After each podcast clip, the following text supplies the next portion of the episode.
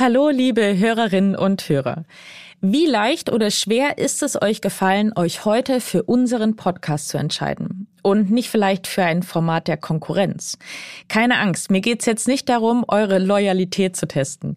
Ich will vielmehr wissen, wie gern oder ungern ihr euch entscheidet, denn genau das ist auch Thema unserer heutigen Folge. Gemeinsam mit euch möchte ich herausfinden, warum wir uns oft so schwer tun, Entscheidungen zu treffen und welche Tricks uns dabei helfen können.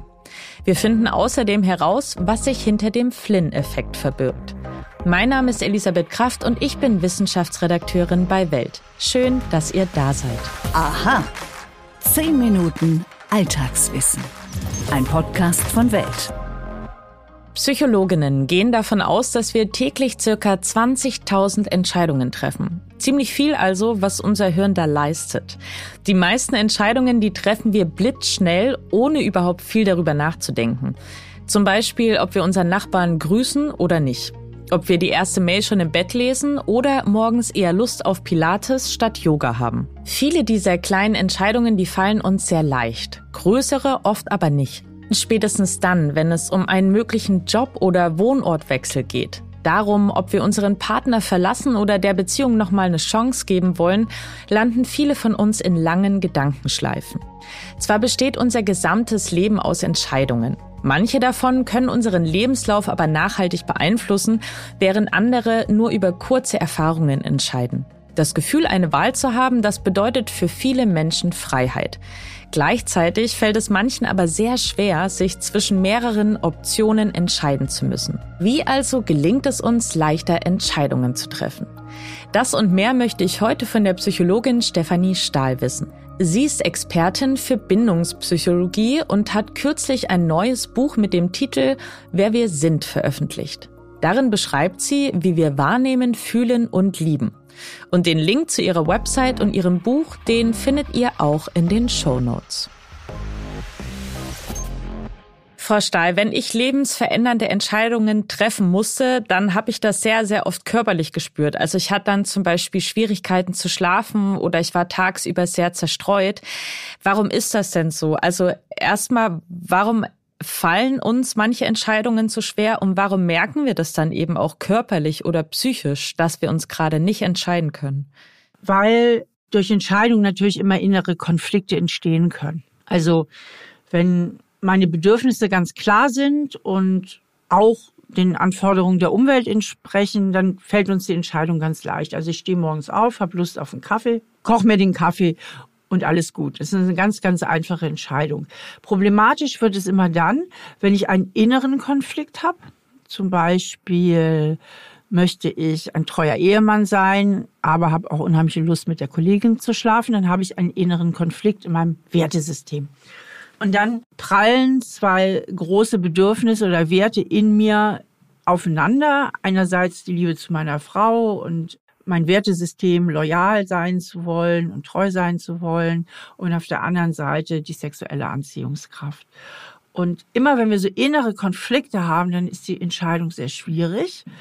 Auch zum Beispiel ein innerer Konflikt. Ich möchte gerne die Beförderung haben, aber ich habe unheimliche Angst zu versagen. Dann ist es eben auch schwierig. Dann habe ich einen Konflikt in mir drin mit Versagensangst und Beförderung. Das andere ist, wenn ich einen Konflikt da draußen mit der Welt habe. Ja, das heißt, ich würde gerne bei meinen Eltern ausziehen und möchte mich endlich verselbstständigen, weil ich finde, dass meine Eltern zu behüten sind oder die Mama ist eine Glucke und eigentlich möchte ich jetzt wirklich hier mal raus. Und ich weiß aber, ich breche der Mama das Herz. Ja, also dass meine Entscheidung kollidiert mit den Wünschen und Bedürfnissen der Außenwelt oder einfach auch mit Gegebenheiten der Außenwelt, dass ich irgendwas will, was aber ganz, ganz schwierig umzusetzen ist, ja, aufgrund äußerer Gegebenheiten. Und je nachdem, wie stark auch unsere Werte und Bedürfnisse in diesem Entscheidungskonflikt involviert sind, also wenn es sich um starke Bedürfnisse und starke Werte handelt oder große Ängste eben auch, viele Entscheidungskonflikte entstehen eben auch Angst, durch Angst, die Angst vor Ablehnung, die Angst zu versagen, die Angst es nicht zu schaffen und so weiter, kann uns das eben auch körperlich und psychisch sehr belasten. Es gibt ja Menschen, die vertrauen lieber auf ihren Bauch und andere auf ihren Kopf. Was ist denn jetzt verlässlicher oder für die Kombination zum Erfolg? Letztlich gibt es keine oder kaum Entscheidungen, die nur rational getroffen werden, weil letztlich auch rationale Entscheidungen sich irgendwie, auch wenn es unbewusst ist, gut anfühlen. Aber in der psychologischen Typenlehre unterscheiden wir zwischen sogenannten Fühl- und Denkentscheidern und die Fühlentscheider sind eher mal so auf dieser Bauchseite und diese, diese Bauchentscheidung oder mehr nach dem Gefühl zu gehen, sind häufig günstig auch bei zwischenmenschlichen Problemen oder überhaupt, wo Menschen involviert sind, weil Fühlentscheider haben so den Wunsch, eben auch, dass es allen mit ihrer Entscheidung gut geht. Die sind immer so ein bisschen auf Harmonie und Ausgleich bedacht. Und die Denkentscheider, die sind mehr rational. Und diese rationale Entscheidung kann bei reinen Sachentscheidungen durchaus die überlegene Form sein, aber manchmal auch zu wenig das Zwischenmenschliche beachten. Also wenn jetzt eine sehr rationale Chefin zum Beispiel gewisse Unternehmensentscheidungen trifft und dabei zu sehr auf die, zu sehr über die Bedürfnisse ihrer Mitarbeiter und Mitarbeiterinnen hinweggeht, zu wenig das Konfliktpotenzial beachtet, dann kann sie mit dieser vielleicht durchaus im Grunde genommen richtigen Entscheidung total scheitern, weil es zu viele oberschwellige oder auch unterschwellige Sabotageakte gibt.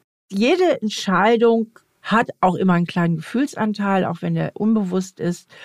Und Menschen, die einen ganz schlechten Kontakt haben zu ihren Gefühlen, davon gibt es ja einige, die so schlecht so sich selber spüren und so einen schlechten Draht haben, die haben häufig auch große Entscheidungsschwierigkeiten. Die drehen dann irgendwie so, so ein Schiff ohne Kompass im Kreis, vor allen Dingen, wenn es um Entscheidungen im privaten Bereich geht, wenn es um Entscheidungen im Beziehungsbereich geht und spüren einfach nicht, was sie wirklich wollen und was das, und was das Richtige für sie ist. Wie gelingt es uns denn, leichte Entscheidungen zu treffen? Indem wir einen möglichst guten Draht zu unseren Gefühlen entwickeln. Weil Entscheidungen, wie gesagt, gefühlsbasiert sind, beziehungsweise ich möchte es nochmal anders formulieren. Wenn ich gar kein Gespür für meine Bedürfnisse habe, dann weiß ich auch nicht, was ich will. Und das ist ja, was viele Menschen sagen, die so überangepasst sind, also die ganz, ganz viel dafür tun, um anderen Menschen zu gefallen um die Erwartungen von anderen Menschen zu erfüllen, die haben ja oft schon als Kinder trainiert, ähm, eigene Wünsche zu unterdrücken, um sich besser den Bedürfnissen ihrer Eltern anzupassen. Das heißt, die haben oft früh gelernt, ach, meine Gefühle sind nicht so wichtig, meine Wünsche sind nicht so wichtig. Und ähm, die haben dann auch später als Erwachsene Schwierigkeiten, überhaupt für sich zu einem Ergebnis zu kommen, was will ich denn überhaupt? Was sind denn meine Bedürfnisse? Das formulieren sie auch oft. Ähm, diese, die Betroffenen sagen auch oft, ich weiß ja häufig selber gar nicht, was ich will. Und da ist es, sind alle Maßnahmen gut, die dazu führen, dass man ein bisschen besseren Draht zu seinen Bedürfnissen und seinen Gefühlen bekommt. Und diesen besseren Draht kann man entwickeln, indem man mehrfach täglich, also mindestens zehnmal mal innehält und sich fragt, wie fühle ich mich eigentlich gerade? Wie geht's mir eigentlich gerade. Also indem man einfach mal bewusst die Aufmerksamkeit auf sich selber lenkt, auf seine Bedürfnisse, auf seine Gefühle lenkt und diese nicht immer so reflexartig beiseite drückt. Manchmal treffen wir Entscheidungen, da merken wir dann im Nachhinein, okay, die waren jetzt vielleicht nicht so klug. Wir hätten uns lieber anders entschieden. Das heißt, ich bereue diese Entscheidung im Nachhinein. Wie gehe ich denn mit diesem Gefühl um, was ja auch sehr stark sein kann? Also einige Entscheidungen sind ja wieder rückgängig zu machen dass man einfach sagt, okay, vielleicht bin ich hier falsch abgebogen. Da ist es halt wichtig, das stelle ich immer wieder so fest, dass man auch öfter mal Bilanz zieht. Also es gibt Menschen, die verrennen sich dann zu sehr in der falschen Richtung und dann ist das so so ähnlich wie mit einer falschen Aktie, ne? dass man sagt, oh Gott, ich habe eigentlich den Zeitpunkt verpasst, sie zu verkaufen. Jetzt fällt sie immer weiter und jetzt hofft man irgendwie darauf, dass der Kurs sich nochmal nach oben stabilisiert. Aber im Grunde verpasst man jeden weiteren Zeitpunkt, sie irgendwie noch loszuwerden. Und so kann das manchmal auch mit falschen Entscheidungen sein, wenn man sich so Lebensentscheidungen trifft und dann zu lange dran festhält. Also es ist auch immer wichtig zu gucken, wann ist vielleicht der gute Zeitpunkt, es doch nochmal anders zu machen, doch nochmal einen Schritt zurückzugehen. Auch auszuhalten oder dazu zu stehen, okay, da habe ich mich halt falsch entschieden. Ne? Manchmal ist es ja so, dass andere schon vorher gewarnt hatten, Mensch, mach das nicht und ne, und das ist ein großes Risiko. Nee, ich gehe das ist, also das dass so falsche Entscheidungen auch öfter mal mit so einem kleinen Gesichtsverlust verbunden sind. Ja, und dass so die Schamgefühle auch die Betroffenen abhalten, ein sich und den anderen einzugestehen, ich habe mich da verrannt. Wenn man Entscheidungen getroffen hat, die man nicht mehr rückgängig machen kann, und die gibt es ja auch, und die man echt bereut, dann gibt es nur eins, es zu akzeptieren, radikale Annahme, zu sagen, zu dem damaligen Zeitpunkt konnte ich nicht besser entscheiden. Ich habe mit dem entschieden, was mir psychisch zur Verfügung stand, was mir auch an Informationen zur Verfügung stand. Jeder Gedanke ist jetzt im Grunde genommen sinnlos und führt mich keinen Schritt weiter, wenn ich das bereue. Alles, was ich daraus machen kann, ist für die Zukunft daraus zu lernen. Das war Psychologin und Bestsellerautorin Stefanie Stahl. Vielen Dank für Ihre Expertise. Gern geschehen. Um zu verstehen, was heute passiert, müssen wir wissen, was bisher geschah. Genau dafür gibt es unseren neuen Geschichtspodcast. Von politischen Intrigen im antiken Rom über die fanatischen Sektenführer in der frühen Neuzeit bis hin zu den großen Eroberern des mongolischen Reichs und ihren Management-Skills. Ich bin Joachim Telgenbischer. Ich bin Nils Minkmar. Und wir finden heraus, was bisher geschah, um zu verstehen, was heute passiert. Höre, was bisher geschah, überall, wo es Podcasts gibt. Stimmt das wirklich? Mythos oder Wahrheit? Vor 100 Jahren, da hätten wohl die meisten von uns als echte Genies gegolten. Selbst Menschen mit einem mittleren Intelligenzquotienten von 100 hätten damals gute Chancen gehabt, als hochbegabt zu gelten.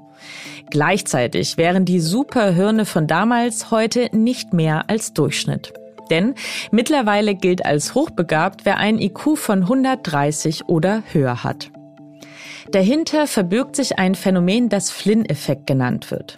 Er beschreibt, dass Menschen seit den ersten IQ-Tests immer besser abschneiden. Genauer gesagt steigen die Ergebnisse seit Beginn um etwa 0,3 Punkte pro Jahr. Was im ersten Moment nach sehr wenig klingt, ist es nicht. Denn 0,3 Punkte summieren sich binnen von 10 Jahren immerhin auf 3 und binnen eines Jahrhunderts sogar auf 30. Eben dieser Effekt der stagniert nun allerdings seit einigen Jahren. Forschende haben sogar herausgefunden, dass der Zuwachs in manchen Regionen rückläufig ist. Zu den betroffenen Ländern zählt beispielsweise Norwegen, wo der gesamte IQ sinkt. Aber auch in anderen Ländern gibt es immer mehr Forschungsergebnisse, die auf einen umgekehrten Flynn-Effekt hindeuten. Dazu zählen beispielsweise Finnland und Estland. Diese Entwicklungen haben Wissenschaftlerinnen übrigens den Anti-Flynn-Effekt getauft. Über die genauen Gründe für den Anti-Flynn-Effekt sind sich Forschende bislang uneins. Einer der beliebtesten Erklärungsversuche lautet, dass weniger intelligente Menschen mehr Kinder zeugen würden als kluge. Dieses Konzept ist in der Wissenschaft auch unter dem Namen des Genik bekannt und umstritten. Andere Hypothesen ziehen beispielsweise eine Verschlechterung des Bildungssystems in Betracht. Die Ergebnisse einer norwegischen Untersuchung aus dem Jahr 2018 bringen ein wenig Licht ins Dunkel.